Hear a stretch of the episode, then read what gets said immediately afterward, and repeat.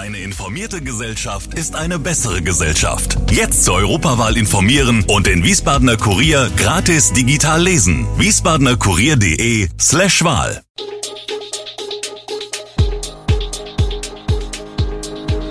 Gude, unser morgendliches News Update. Das Wichtigste aus Wiesbaden für Sie im Überblick. Guten Morgen aus Wiesbaden an diesem 22. November. Glühweinpreise auf dem Wiesbadener Sternschnuppenmarkt, Taunussteiner Friedhofskosten sollen steigen und Feuerpause im Gazastreifen. Das und mehr gibt es heute für Sie im Podcast. Ob rot oder weiß, rosé oder alkoholfrei, Glühwein gehört so fest zum Wiesbadener Sternschnuppenmarkt wie der Lilienlichterglanz. Während der Glühwein im vergangenen Jahr trotz Energiekrise und Inflation ohne Preissteigerung in die Tassen floss, sieht es diesen Winter anders aus. Wenn der Sternschnuppenmarkt am 28. November eröffnet wird, sind die 3,50 Euro, die er noch 2022 an den meisten Buden kostete, Vergangenheit. 4 Euro werden Weihnachtsmarktbesucher an den meisten Ständen bezahlen müssen. Neben den Personalkosten seien die Gesamtkosten in allen Bereichen gestiegen, erklärt nicht nur Winzer Johannes Ohlich aus Österreich-Winkel. Für eine verbesserte Wirtschaftlichkeit seines Standes wünscht er sich, dass sich Wiesbaden ein Beispiel an Städten wie Darmstadt nimmt und seinen Weihnachtsmarkt schon vor Totensonntag eröffnet. Am Totensonntag selbst solle der Markt natürlich weiter geschlossen bleiben. Besonders in diesem Jahr verkürze das Zusammenfallen von Heiligabend und dem vierten Advent die Adventszeit deutlich. Für die Standbetreiber bedeute das weniger Ausschanktage. Es sind nur noch rund zwei Monate, bis die Wiesbadener Helios Dr. Horst Schmidt Kliniken in ihren Neubau umziehen wollen. An dem 98.000 Quadratmeter großen Bau auf dem Nachbargrundstück wird bereits seit 2016 gearbeitet. Ab Montag 15. Januar soll mit den ersten Umzügen begonnen werden.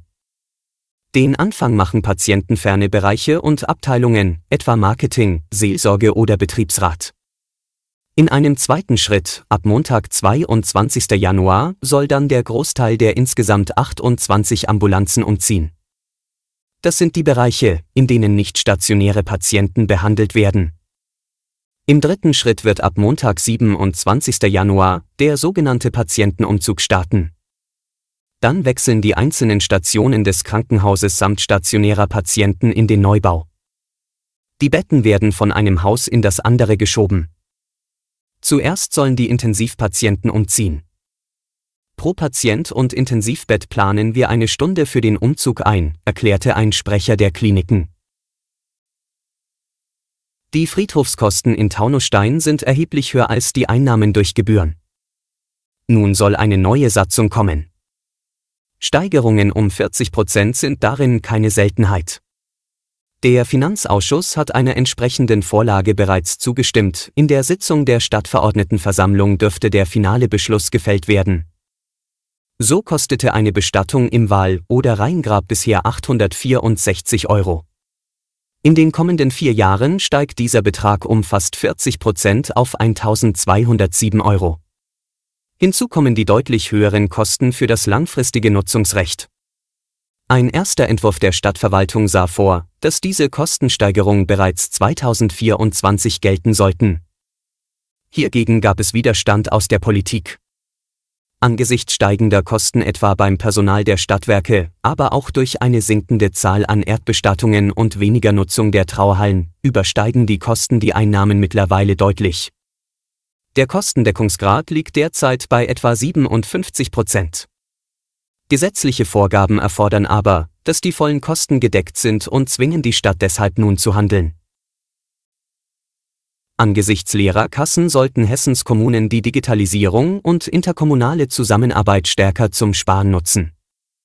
Das rät der Landesrechnungshof. Ausgaben müssten klar priorisiert werden, mahnte Präsident Walter Wallmann am Dienstag in Wiesbaden. Das laufende Jahr sei insbesondere durch hohe Belastungen für die Unterbringung und Betreuung von geflüchteten Menschen geprägt. Den Kommunen drohen schwierige Jahre. Staatliche und kommunale Prozesse müssten nun flächendeckend entbürokratisiert werden. 2022 haben bei etwa der Hälfte der Kommunen die Einnahmen nicht mehr ausgereicht, um alle derzeitigen kommunalen Ausgaben zu decken. Mit Blick auf den Fachkräftemangel prognostizierte Wallmann, dass es immer schwieriger werde, freie Stellen in den Kommunen zu besetzen.